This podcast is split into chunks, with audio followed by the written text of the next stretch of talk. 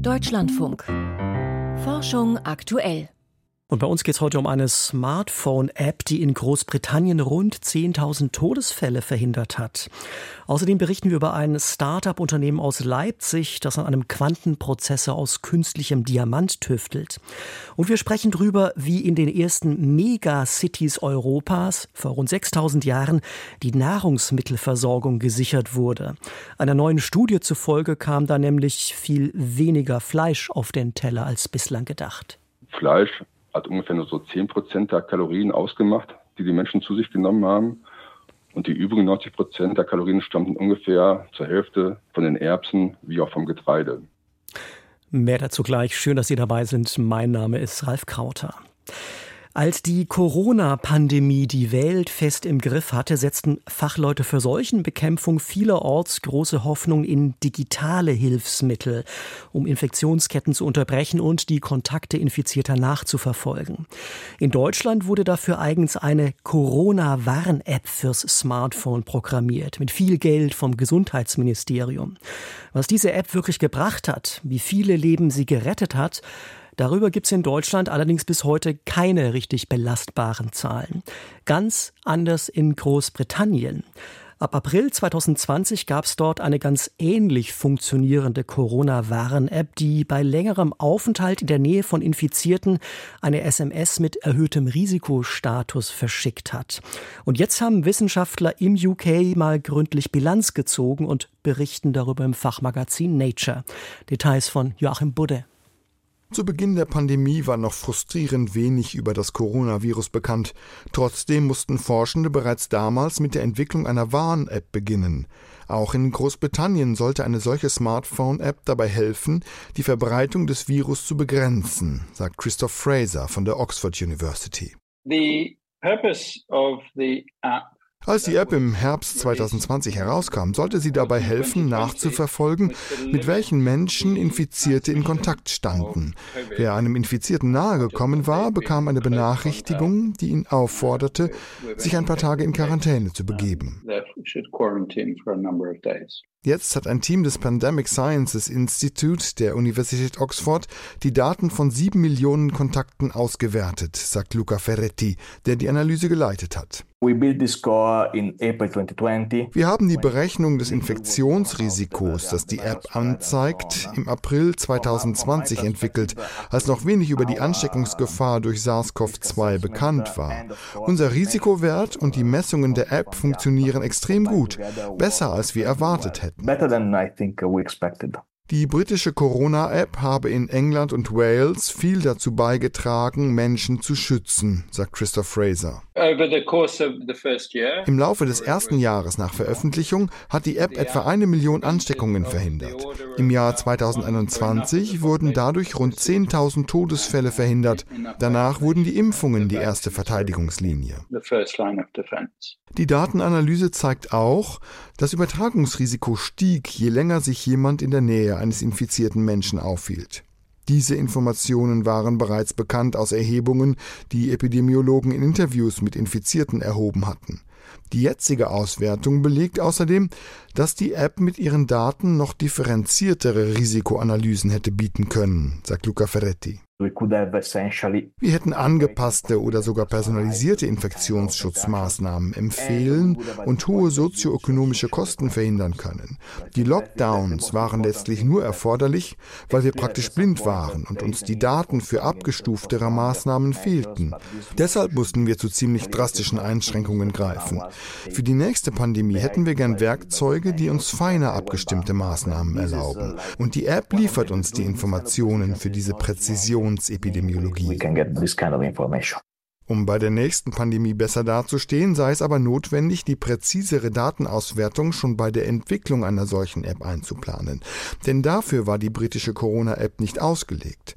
So sieht es auch Berit Lange, kommissarische Leiterin der Abteilung Epidemiologie am Helmholtz Zentrum für Infektionsforschung. Das ist ja auch, muss man sagen, die erste Pandemie gewesen, in der wir solche Apps verwendet haben. Aber in zukünftigen Epidemien werden wir die wiederum verwenden. Es ist ja gut möglich, dass man in Zukunft sagt, auch für kleinere Epidemien, für, ich sag mal, schwere Influenza-Wellen, die wir haben, verwendet man genau solche Algorithmen, die dann nicht unbedingt sagen, jemand muss sich isolieren oder jemand muss in Quarantäne, sondern die vielleicht auch einfach nur sagen, bitte teste dich, du hast ein relevantes Risiko, äh, dich mit einer Grippe angesteckt zu haben. Bleib vielleicht zu Hause, bis das Testergebnis negativ ist. Ähnlich sieht es Luca Ferretti. Um Smartphone-Apps zum Infektionsschutz künftig effektiver nutzen zu können, sei es nötig, sich schon jetzt mit den Erfahrungen aus der Corona-Pandemie weiterzuentwickeln. Diese Werkzeuge müssen einsatzbereit bleiben, sonst müssen wir beim nächsten Mal wieder von vorn anfangen. Viele Gruppen haben weltweit an solchen Apps gearbeitet. Sie werden jetzt aufgelöst. Ihr Wissen geht verloren. Wenn wir auf die nächste Pandemie vorbereitet sein wollen, sollten wir wenigstens einige dieser Apps bereits bereithalten für die Zukunft. Eine Million verhinderte Ansteckungen, rund 10.000 verhinderte Todesfälle. Joachim Bude über die Bilanz der britischen Corona-Warn-App. Falls Sie schon mal mit dem Gedanken gespielt haben sollten, sich einen Quantencomputer zu kaufen, dann dürfte Sie der hohe Preis und die schiere Größe der ersten kommerziellen Geräte abgeschreckt haben. Selbst die kompaktesten Quantenrechner am Markt haben die Abmessungen einer Kühl-Gefrierschrank-Kombination für den Hausgebrauch zu sperrig und für mobile Anwendung völlig unbrauchbar. Aber wie immer bei neuer Computertechnik wird sich das natürlich ändern. In Labors weltweit wird schon eifrig an der Miniaturisierung getüftelt. Auch ein junges Startup aus Leipzig will mitmischen und entwickelt einen mobilen Quantenrechner, der künftig zum Beispiel mal in autonomen Autos zum Einsatz kommen könnte. Frank Rotelüschen berichtet. Ich würde sagen, er ist kleiner als mein Sohn. Also mein Sohn ist 1,30. Dominik Baues steht vor einem kühlschrankgroßen Apparat, der sich auf Rollen hin und her schieben lässt. Oben ein Monitor nebst Tastatur, unten sieht man durch die Glastür Kabel und leuchtende LEDs. Der ist 1,20 Meter hoch. Es ist so ein Rack, in dem die Technologie äh, kompakt integriert wurde. Unsere Zukunftsvision zur Mobilität ist, dass diese Technologie dann im Auto mitfahren kann und das autonome Fahren tatsächlich realisiert wird. Der rollende Kasten ist der Prototyp eines Quantencomputers, eines neuen Rechnertyps mit enormem Zukunftspotenzial. Gebaut wurde er vom Startup Saxon Q, dessen Geschäftsführerin Baues ist. Der Prozessor, das Herzstück des Geräts, besteht aus einem besonderen Material. Ein Diamant, aber nicht ein Brillant, sondern ein Diamantplättchen, so wie ein Glasplättchen kann man sich das vorstellen. Die Ausmaße 2 mal 2 Millimeter, kleiner als ein Fingernagel, ergänzt Marius Grundmann, ebenfalls Geschäftsführer des Leipziger Startups. Das ist ein synthetischer Diamant, also wir gehen da nicht zum Juwelier. Und dann implantieren wir Stickstoff. Implantieren heißt, wir nehmen Stickstoffatome, laden die, beschleunigen die in einem elektrischen Feld und schießen die in den Diamant ein. Die Stickstoffatome, mit denen der Diamant gespickt ist, agieren im Zusammenspiel mit den benachbarten Kohlenstoffatomen als Qubits, so heißen die Recheneinheiten eines Quantencomputers. Dass der Prototyp trotz seines Miniprozessors noch die Maße eines Kühlschranks hat, liegt an der Peripherie. Das Ganze drumherum ist sozusagen viel, viel größer als der Chip selber natürlich. Da ist ein Laser und dann gibt es halt die Steuerung für die Mikrowellen und am Ende ist ein PC drin, der halt dann auf dem Bildschirm darstellt, was gerechnet wurde. Die Mikrowellen dienen zum Programmieren der Qubits, das Lasersystem zum Auslesen der Information. Ganze vier Qubits besitzt der Prototyp, viel weniger als andere Konzepte, die bringen es schon auf weit über 100. Doch im Prinzip könnte der Diamantansatz rasch aufholen, denn er basiert auf einem etablierten Produktionsverfahren. Die Technologie, mit der man Halbleiterchips herstellt, sodass es auch eine herstellbare Technologie ist, massentauglich. Und da die Diamantqubits bei Raumtemperatur funktionieren, statt bei Eiseskälte wie andere Techniken, scheinen sie für mobile Zwecke prädestiniert, etwa in Satelliten. Oder auch auf unseren Straßen, sagt Dominik Baues in der Zukunft, so fünf Jahresperspektive, könnte man sich vorstellen, dass das ganze System schrumpft an sich. Dann kann man sich das vorstellen wie so ein Batteriepack, der dann im Auto fährt. Vor allem in autonomen Autos, die brauchen eine enorme Rechenpower. Heutige Prozessoren könnten überfordert sein. Der Quantencomputer sollte besser mit der Datenflut von Kameras und Sensoren zurechtkommen und gleichzeitig mit den Bordrechnern anderer Autos kommunizieren.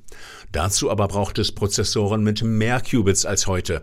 Das Startup wird sich also strecken müssen, um seine Quantenchips hochzurüsten.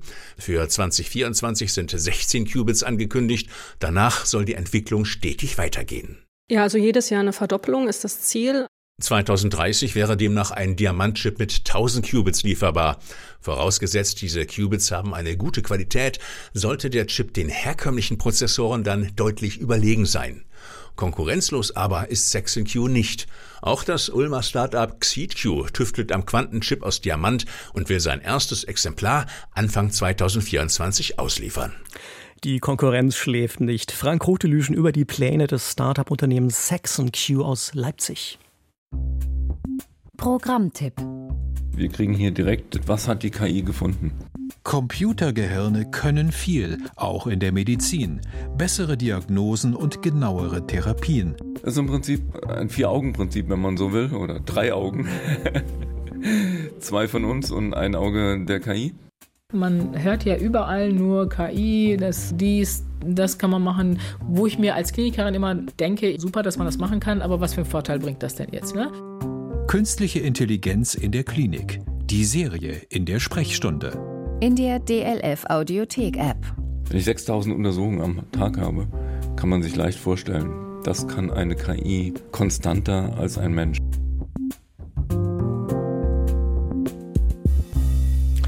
Ja, und in der kostenfreien DLF Audiothek App, da finden Sie übrigens auch die neue Episode unseres Podcasts KI verstehen. Und falls Sie noch auf der Suche nach Weihnachtsgeschenken sind, helfen wir Ihnen da auf die Sprünge und verraten, wie Ihnen künstliche Intelligenz unter die Arme greifen kann, damit Sie so richtig kreativ werden. Hören Sie gerne mal rein. Die ersten großen Siedlungen in Europa, die entstanden vor 6000 Jahren in einer Region nordwestlich des Schwarzen Meeres, das heute zum Staatsgebiet von Moldau und der Ukraine zählt. Mit bis zu 15.000 Einwohnern waren die Siedlungen der sogenannten Trypilia gesellschaftlichen jungsteinzeitliche Megacities.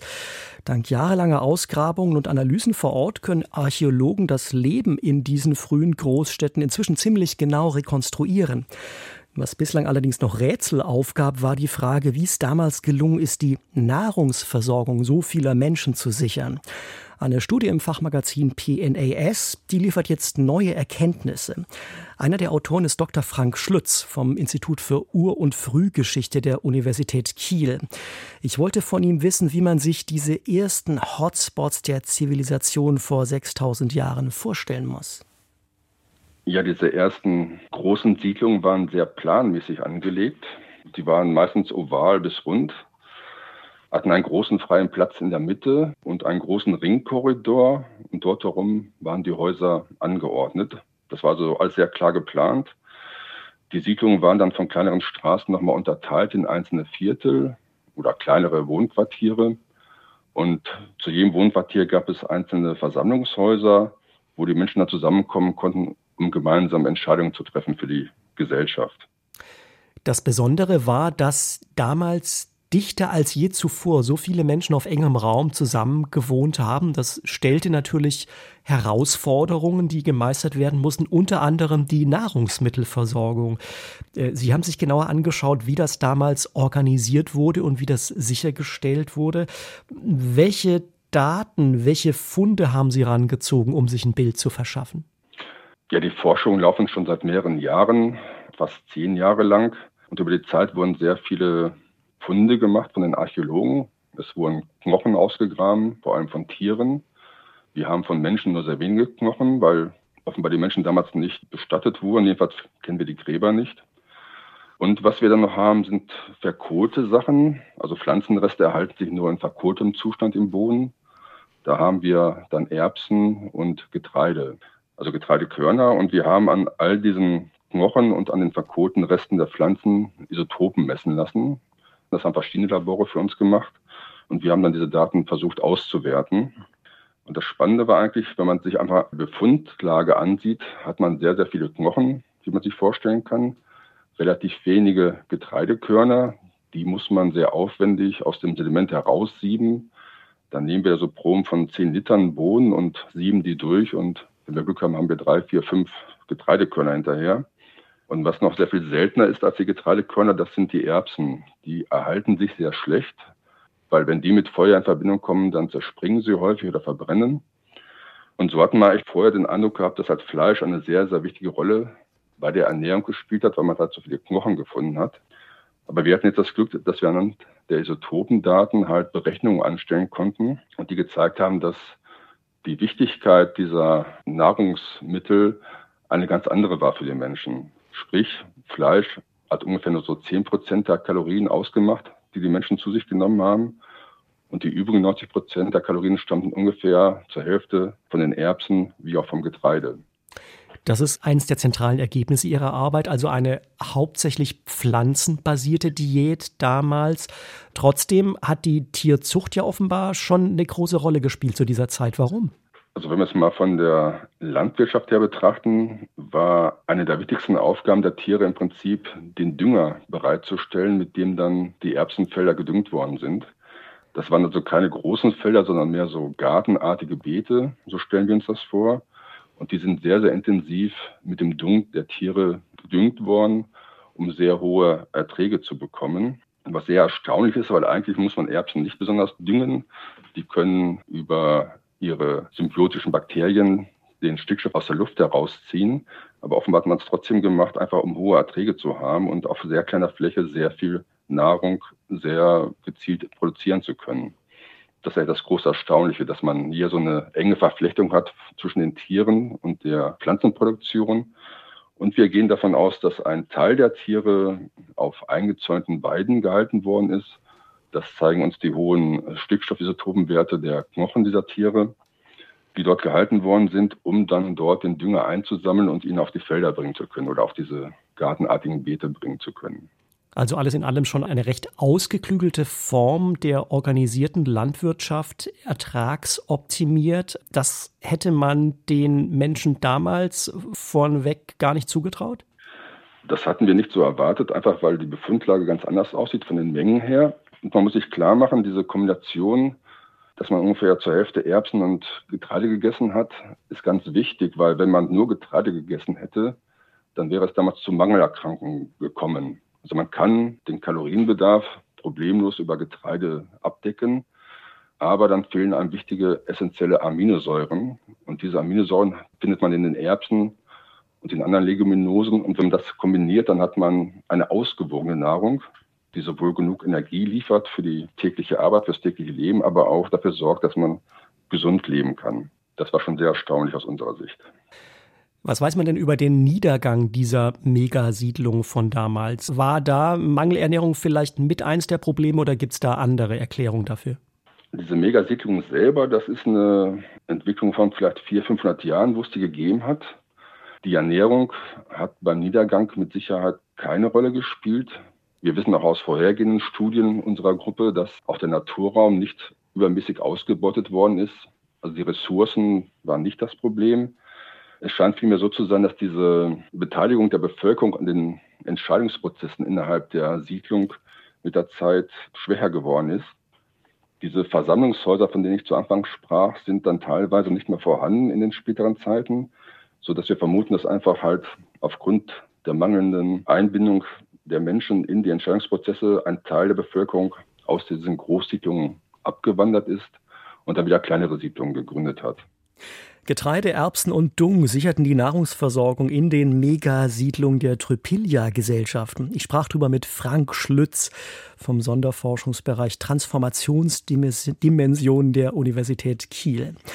Weiter geht's jetzt hier mit den Meldungen, heute von und mit Magdalena Schmude. Internetsuchmaschinen bestätigen häufig falsche Informationen. Das ist das Ergebnis einer Studie von Forschenden aus den USA, die in der Fachzeitschrift Nature erschienen ist. Dafür wurden Testpersonen gebeten, den Wahrheitsgehalt einer Nachrichtenmeldung mit oder ohne die Hilfe einer Suchmaschine im Internet zu überprüfen.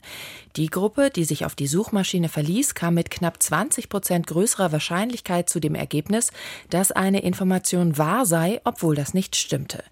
Dabei verließen sich die Testpersonen häufig auf unzuverlässige Quellen. Die Autoren der Studie folgern daraus, daraus, dass vielen Menschen die nötigen Kompetenzen fehlen, um fehlerhafte Informationsquellen als solche zu erkennen. Bisher hatte die Wissenschaft vor allem soziale Netzwerke als Ursprung von Falschinformationen im Blick. Die Milchstraße steckt in einer Millionen Grad heißen Hülle aus Gas. Dass es diese Gashülle, das sogenannte zirkumgalaktische Medium, gibt, war schon länger bekannt. Jetzt hat ein Team vom Max-Planck-Institut für extraterrestrische Physik deren Eigenschaften mithilfe des Röntgenteleskops eRosita genauer untersucht. In einem Artikel auf dem Preprint-Server Archive beschreiben die Forschenden ihre Ergebnisse. Die Hülle enthält demnach hochionisierte Gase wie Sauerstoff, Kohlenstoff und Neon. Sie ist sehr dünn und bildet eine flache Scheibe, die sich um die Sternenscheibe der Milchstraße schmiegt. Die Corona-Pandemie hat den Gletschern im Himalaya geholfen. Durch die Lockdown-Maßnahmen ging die Luftverschmutzung mit Treibhausgasen und Ruß in der Region zwischen März und Mai so stark zurück, dass der Schnee auf den Gletschern etwa ein Drittel weniger verschmutzt war. Das zeigen Satellitenaufnahmen, wie Forschende vom Leibniz-Institut für Troposphärenforschung im Fachjournal Atmospheric Chemistry and Physics beschreiben. Der saubere Schnee reflektiert mehr Sonneneinstrahlung, was wiederum das Abschmelzen bremst.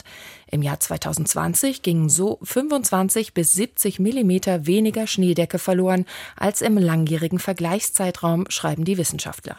Gelänge es, dieses Niveau zu halten, könnte das die Gletscher im Himalaya davor bewahren, bis zum Ende des Jahrhunderts zu verschwinden.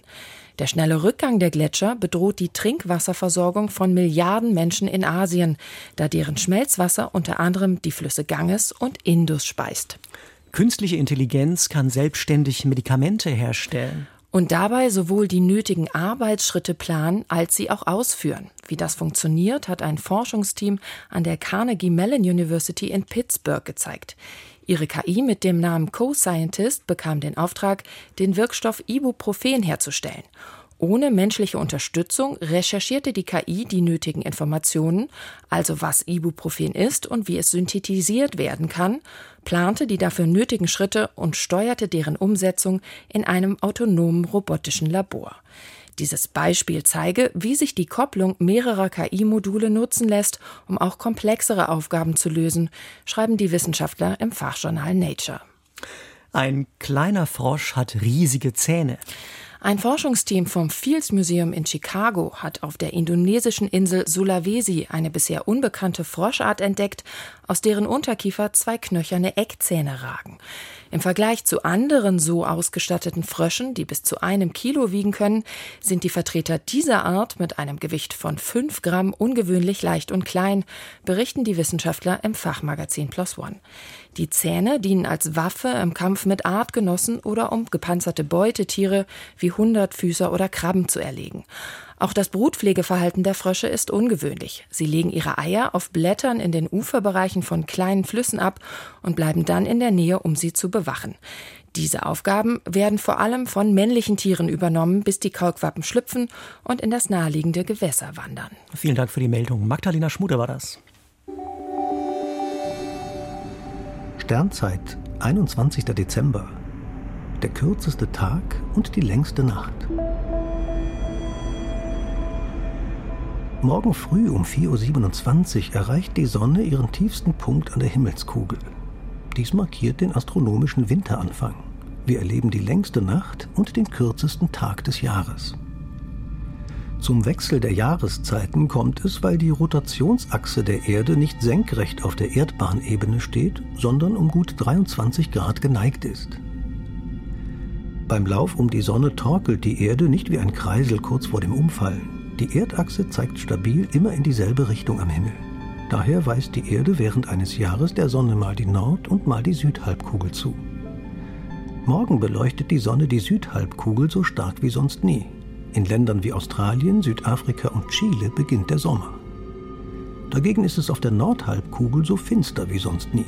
Bei uns geht die Sonne im Südosten auf und zieht nur in einem sehr flachen Bogen über das Firmament, bevor sie im Südwesten wieder untergeht. In der Mitte Deutschlands steht sie mittags gut 16 Grad hoch am Südhimmel. Zu Sommeranfang im Juni wandert die Sonne fast viermal höher. Die Menschen in der Forschungsstation am Südpol erleben jetzt die Mitte des sechsmonatigen Polartages. Am Nordpol ist morgen die Mitternacht des halben Jahres Dunkelheit. Unsere Erde läuft immer weiter. Und das seit mehr als vier Milliarden Jahren. Ab morgen wendet sie ganz allmählich die Südhalbkugel wieder von der Sonne ab. Wir im Norden bekommen mehr und mehr Licht und Wärme und die Tage werden wieder länger. Das war's für heute von Forschung aktuell. Wenn Sie mögen, was wir tun, empfehlen Sie uns gerne weiter. Ich bedanke mich fürs Zuhören. Am Mikrofon war Ralf Krauter. Machen Sie es gut.